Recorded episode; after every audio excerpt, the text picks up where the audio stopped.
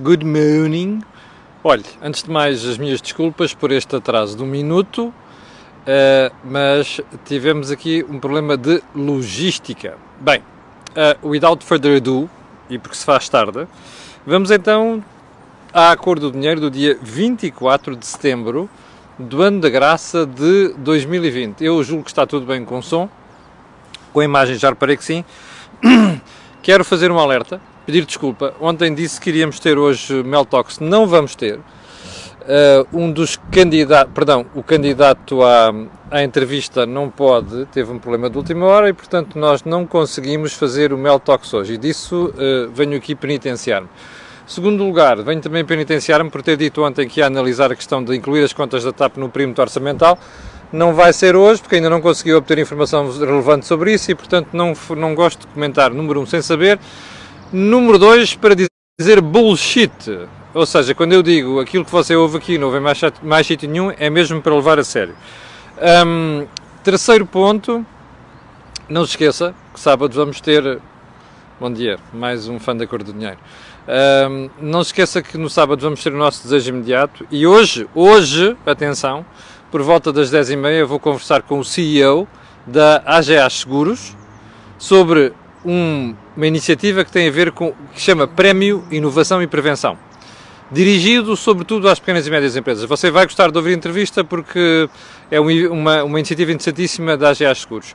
Um, e depois explicarei melhor uh, o que é, em que é que consiste. Bom, já agora também, se não viu, dê uma olhada na, na entrevista, na conversa especial, de, conversa improvável de ontem, com o Country Manager da um, Plan em Portugal e com os responsável da estratégia de Brisa sobre uma nova iniciativa virada para quem utiliza automóvel.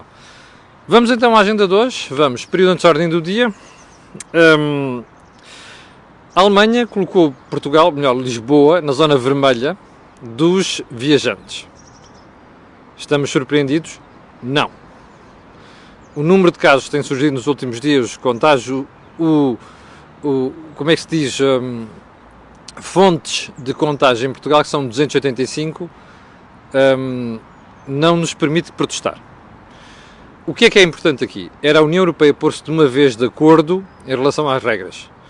Isso está a tardar, é pena, assim não é União, nem sequer mercado único é. Cada um faz o que quer, faz o que quer com as regras de saúde, faz o que quer, o que quer com as regras de, de viagem, faz o que quer com as questões, com as questões relativas à, à, à, quarentena, não é assim. E, portanto, era bom que o governo português estivesse na linha de frente da defesa de um projeto comum, projeto comum no sentido de regras comuns para a Europa se pôr de acordo quanto a isto. Segundo ponto.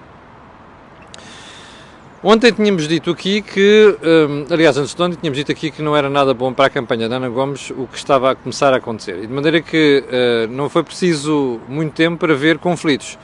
Um, João, perdão, Paulo Pedroso já veio dizer que eh, já veio criticar a campanha de, Paulo, de Ana Gomes. Bom, eu acho que Ana Gomes começa mal. Eu acho que ela tem um potencial muito grande, mas acho que começa mal e acho que vai ainda a tempo. Desculpa lá, deixa-me acertar aqui a câmera, isto não está nada bem. Hoje é só problemas de logística, mas Ana Gomes não começa nada bem nesta campanha, mas ainda vai a tempo. Vamos ver. Terceiro ponto, um, o Banco de Portugal, desta vez é para levar a sério, porque é o Banco de Portugal a dizer, não é o Governo. Eu já não acredito nos números do Governo, confesso. Cada, cada dia é uma história, cada dia é vou criar isto, vou criar aquilo, depois não cumpre. Ontem reparou, a Ana Godinho veio logo dizer que afinal a Segurança Social já tinha pago não sei quantos de apoios. Isto era a resposta à notícia do Correio de Manhã sobre uh, havia pagamentos prestações em atraso desde julho. Portanto, eu já não acredito nos números do Governo. O Banco de Portugal dizia eu, veio dizer que o layoff o layoff, este por causa da pandemia, já custou 822 milhões de euros. Já percebeu porque é que são estes atrasos todos? Este vai para a frente, vai para trás, depois muda a regra aqui, muda a regra ali. Portugal não tem dinheiro. A figura do Costa ontem no Parlamento, a falar como se estivesse a flanar em cima de um monte de dinheiro, estilo tio Patinhas, dentro de uma caixa forte, é de vómito, percebe? António Costa e a sua demagogia é de vómito. Já chega a este ponto. Portugal não tem dinheiro. Eu voltarei a isto daqui a bocadinho. Quando falar do António Costa, precisamente o debate ontem. Um, ontem ficámos a saber que o excedente do camarada Mário Centeno, que ele dizia que era 0,2% do PIB, afinal não é. É 0,1% do PIB. E já agora um conselho. Se exprimirem aquilo muito bem e forem buscar a despesa que ele adiou, vão chegar à conclusão que afinal é um déficit, não é um superávit. Digo eu. Último ponto. hum, Inês de Medeiros, a Presidente da Câmara Municipal de Almada, que eu critiquei aqui ontem, ontem mostrou-se tão ofendida, tão ofendida, já não lembro qual é que foi o canal onde eu ouvi, onde eu ouvi, disse inclusive que não precisava de pedir desculpas por aquilo que disse. Hum, eu só tenho uma explicação para isto. Ou a Inês de Medeiros não conhece o bairro, ela ontem disse que sim, mas pelo que, por aquelas, pelas declarações que fez não parece que conheça, ou então está a fazer demagogia. Ou então é aquela ar blasé, desgraçadamente blasé, da, da, da esquerda caviar, percebe? Que viveu sempre muito bem, em sítios giros, viajou sempre muito bem, teve acesso a tudo e mais alguma coisa, e quando fala das, das, dos nichos, dos guetos sociais, é um problema. Até eu conheço o bar do Pica-Pau Amarelo. Já lá fui. E há uma coisa que quero dizer à Inês. Pá, não venha falar em descontextualizar o que ela disse, porque o que conta na vida não é apenas uma boa vista sobre o Rio Tejo ou sobre o estuário do Tejo. Conta a criminalidade, os gangues, as máfias que controlam certos negócios. Capiche, Inês? Mais, hum, aquele bairro é um bairro problemático.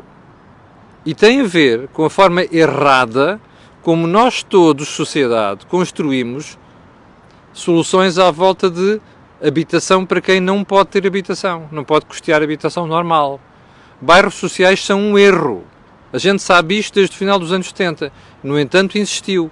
Talvez a Inês tivesse, devesse ter perorado sobre isto, em vez de vir fazer considerações ou de ser considerações sobre as vistas do bairro de Pica-Pau Amarelo. Olhe, shame on you, Inês.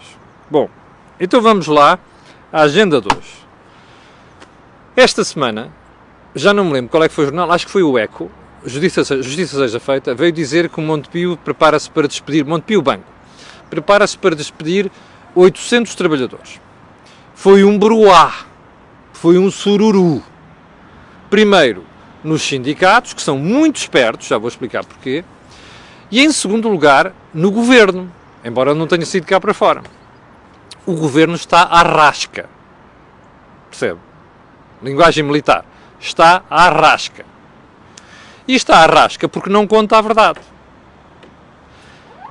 Ora, tendo o ministro da Economia, como diz o, um, um, um, espectador que me escreveu assim, o seu ex-colega não bate bem da bola, ou coisa do género, porque andava a dizer que o pior do desemprego já passou, afinal diz assim, olha para a Alta Europa, olha para o Montepio. Bom, eu não vou dizer considerações sobre isto, até pela elegância para com o meu amigo Pedro Cisa Vieira, mas repara, o governo está à rasca. Andou a dizer que o pior do desemprego já tinha passado. Como se vê, não passou, não é? E tanto não passou que agora vamos tendo isto. Aliás, o Banco de Portugal, naquele, naquele indicador que eu lhe dizia há bocadinho, diz que 80% daquelas empresas onde se gastou 822 milhões de euros, se não tivessem recebido, recebido apoio, tinham despedido pessoas. Está a ver o que isto era. Ah, está a ver o que isto vai ser quando acabar o layoff, não é? Porque algumas já não vão recuperar, não têm hipótese nenhuma e vão mesmo despedir. Mas isso é uma coisa para depois falarmos mais tarde. Agora voltemos à questão do desemprego. O governo está rasca, anda para a dizer que está tudo bem. Olha, olha o otimista irritante, vergonhosamente irritante, como o António Costa ontem no Parlamento, e eu já vou isso. Ora bem, neste enquadramento, saber-se que um banco se prepara para despedir centenas de trabalhadores. O Montepio veio ontem dizer que não são 800. Eu não sei se são 800. Mas isso é irrelevante agora. O que interessa aqui é isto. O Montepio tem gente a mais. Percebe? Banco. O Montepio está em situação difícil. Banco. Culpa disto são as administrações anteriores. Mas uma catrefada delas. Com a rasa exceção do, de uma das pessoas que por lá passou, um, o Félix Morgado, que eu quero saudar aqui, que foi vergonhosamente corrido da instituição, mas o Montepio está a sofrer dos males que já vêm de erros anteriores. O Pedro Leitão, que lá está, que é um tipo sério, de quem eu gosto, mas não é por gostar dele do ponto de vista pessoal, é por gostar dele do ponto de vista técnico e, e de gestor, o Pedro Leitão está a apanhar cacos. E, portanto, o Pedro Leitão está a tentar resolver o problema do banco. Um dos problemas do banco é o excesso de pessoas. Diga uma coisa. Você prefere que se feche balcões, que há balcões a mais do Monte Pio como há de uma porrada de bancos, e despeça as pessoas estão a mais, ou você quer agravar um buraco do banco que é para você depois contribuir e lá meter o dinheiro? Faça esta pergunta aos idiotas, percebe? Há idiotice sindicalista à volta disto. Eu não encontro explicação para esta marmelada, percebe? Você tem um banco em dificuldades. Já sabe o que é que aconteceu com o BES. Já sabe o que é que aconteceu com o Banif. Banif está, a- está a pedir um problema com o Montepio. Eu não quero.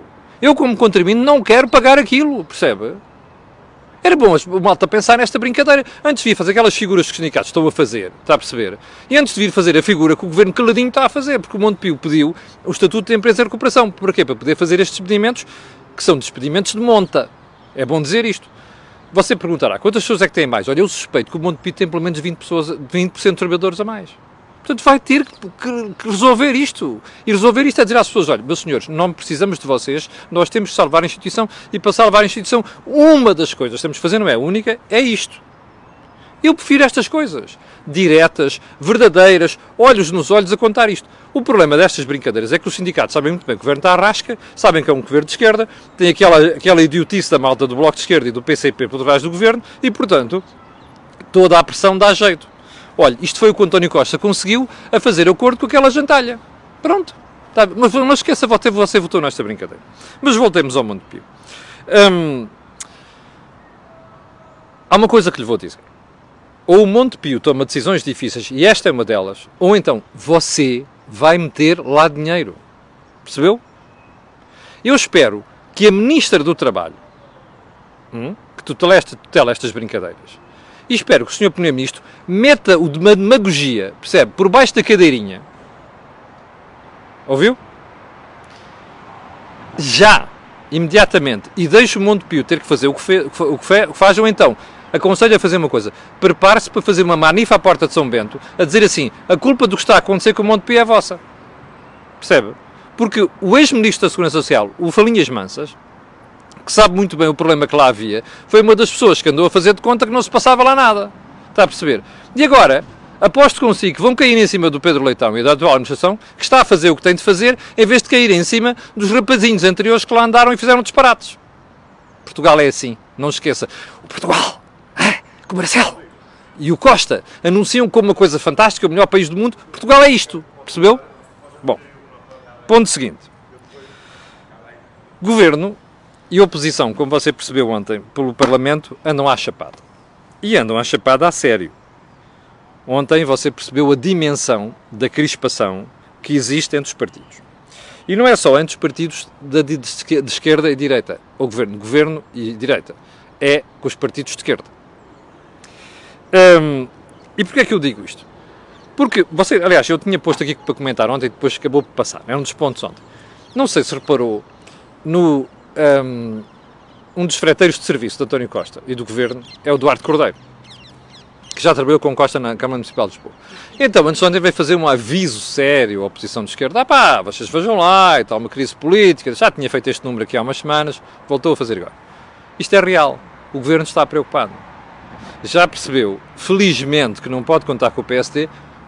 Knock, knock, knock, knock, a ver se não dá uma macacô ao, ao, ao Rui Rio, de, de repente, de um momento para o outro, volta atrás. E agora tem mesmo se virar para a esquerda. O problema é que a esquerda está a vender o seu apoio bem caro. Porquê? Porque já percebeu que andou a dormir com o governo, a malta percebeu e está a penalizá-los nas eleições. O drama disto tudo é que estão a cometer demasiados disparates. Eu suspeito que estes disparates vão cair em cima de nós mais tarde ou mais cedo. Um deles, que é o assunto que eu vou analisar amanhã, é aquela coisa que permite expropriações, percebe? A propósito, eu amanhã vou avisar os poucos investidores estrangeiros que eu conheço, é assim, pensem duas vezes antes de ficar a meter dinheiro, porque esta gentalha não é séria, percebe? A gentalha que faz isto e que aprova aquilo no Parlamento não é séria. Mas voltemos à história da crispação de ontem. António Costa está à rasca, percebe? E no meio daquele otimismo irritante, que é muito artificial, ele de vez em quando foge-lhe a alma para a verdade. Ontem foi o caso. Porque ontem Rui Rio até esteve bem. Eu que sou crítico dele tenho que dizer isto. Rui Rio esteve bem. Nomeadamente quando disse, então você vai aumentar o salário mínimo nesta altura. Repara uma coisa, a Auto Europa vai despedir 120 pessoas. O Montepio tem que despedir. Há uma porrada de empresas que já despediram. O Superboc, mais a Galp, não sei das quantas, e vem aí mais. Você que está num momento destes está a dar um sinal de que é a sociedade. Rui Rio tem razão quando dá o exemplo de José Sócrates. Eu tenho pena que o debate tenha, tenha centrado muito no passado. O António Costa vira-se, ah, eu estou aqui não sei quantos, estou-me a lembrar de ser um antecessor. É pá, bullshit, ó, Sr. Primeiro-Ministro, bullshit. Deixe lá o antecessor, olhe para a frente. A verdade é que, no momento atual, eu já percebi a jogada do governo já lhe contei isto aqui há semana. Sabe o que é que vai acontecer? Vão fazer um pequenininho aumento do salário mínimo, uma michuruqui só para dizer que aumentaram, e depois podem dizer que aumentaram na volta não vale um caracol, percebe? Mas estão a dar o sinal errado para a sociedade. Por exemplo, não estão a perceber o sinal que é a malta ter começado a poupar, em vez de gastar. Há gente para aí, ah, isto é mau. Não, não é nada mau. Um país que tem um déficit crónico de contas externas não é mau poupar, percebe? Estão-lhe a contar a história errada. Que é o que estes indivíduos estão a fazer e o Primeiro-Ministro fez outro parlamento. Está a perceber o problema? Portanto, moral da história. Rui Rio até esteve muito bem ontem. Quem é que não esteve bem? António Costa. Porque continua a atuar e a agir como se nada de passasse. Ele não tem cheta, percebe? Não tem dinheiro para apoiar a economia, não tem dinheiro para apoiar a si. E anda a dizer, parece aquele fidalgo rico não é? Que vive, anda de charrete todos os dias, porque não tem dinheiro para mandar pagar um cavalo. Percebe? O drama é isto. Você votou nisto, não se esqueça. Ponto seguinte. Marcelo. Marcelo ontem abriu a boca, finalmente. Ontem até acertou. Que diz assim: olha, ah, não, o orçamento deve ser, aprovado, deve ser aprovado à esquerda. Olha, acho muito bem que o Presidente da República tinha dito isto. Primeiro, ah, e outra coisa novel que Marcelo disse ontem. Bah, blocos centrais não, porque depois isto é que fomenta os extremismos à, esquerda e à direita. Ora! Mas espera aí, o Jerónimo Sousa ontem deve ter engolido em seco. Andou a dizer na entrevista no dia anterior que Marcelo, há dias que Marcelo apoiava não sei quantos blocos centrais. Bem, uh, o, ponto, o ponto fundamental é este. Marcelo já percebeu onde é que está o problema e quer mesmo orçamento aprovado à esquerda. Acho muito bem, percebe? esta coisa nova do Marcelo vir dizer que não sei quantos blocos central, isto é que já é uma mudança e mudança estrutural. E isto vamos aguardar pelas próximas semanas, que é para perceber se isto tem continuidade ou se foi uma questão episódica. Conhecendo Marcelo, todos nós sabemos que não foi seguramente uma questão episódica. Bem, pergunta final sobre esta matéria. Vem uma crise política? Bullshit ok? Deixe lá o Costa dramatizar o que quiser, o Duarte, o Duarte Cordeiro fazer o frete que quiser, a esquerda dizer, pá, eu vou-me, assegurem-me e tal, aquela canção da, de Olinda, de Olinda, percebe? Agarrem-me se não vou a eles e não vai nada, vão acabar todos aos beijos na boca, percebe? De estilo pornográfico, mais tarde ou mais cedo, garanto-lhe, percebe? Garanto-lhe. Vão acabar todos os beijos na boca, vou, vou, vou, vou repetir, ao estilo pornográfico daqui a semanas. Podem fazer a fita que quiserem, ok? Vai dar tudo onde deu até agora. É tudo mais cedência ou menos cedência. Bem, vamos então à Auto Europa, que vai libertar 120 pessoas. Razão, vai deixar de produzir a charan. E o pessoal diz, ah, mas espera aí, vai deixar de produzir a charan, mas está a produzir mais terroques, portanto, porque é que não pegam no pessoal e metem nos terroques? Eu digo-lhe, porque o terroque não precisa de tanta gente como a charan, capiche? É assim que as empresas funcionam.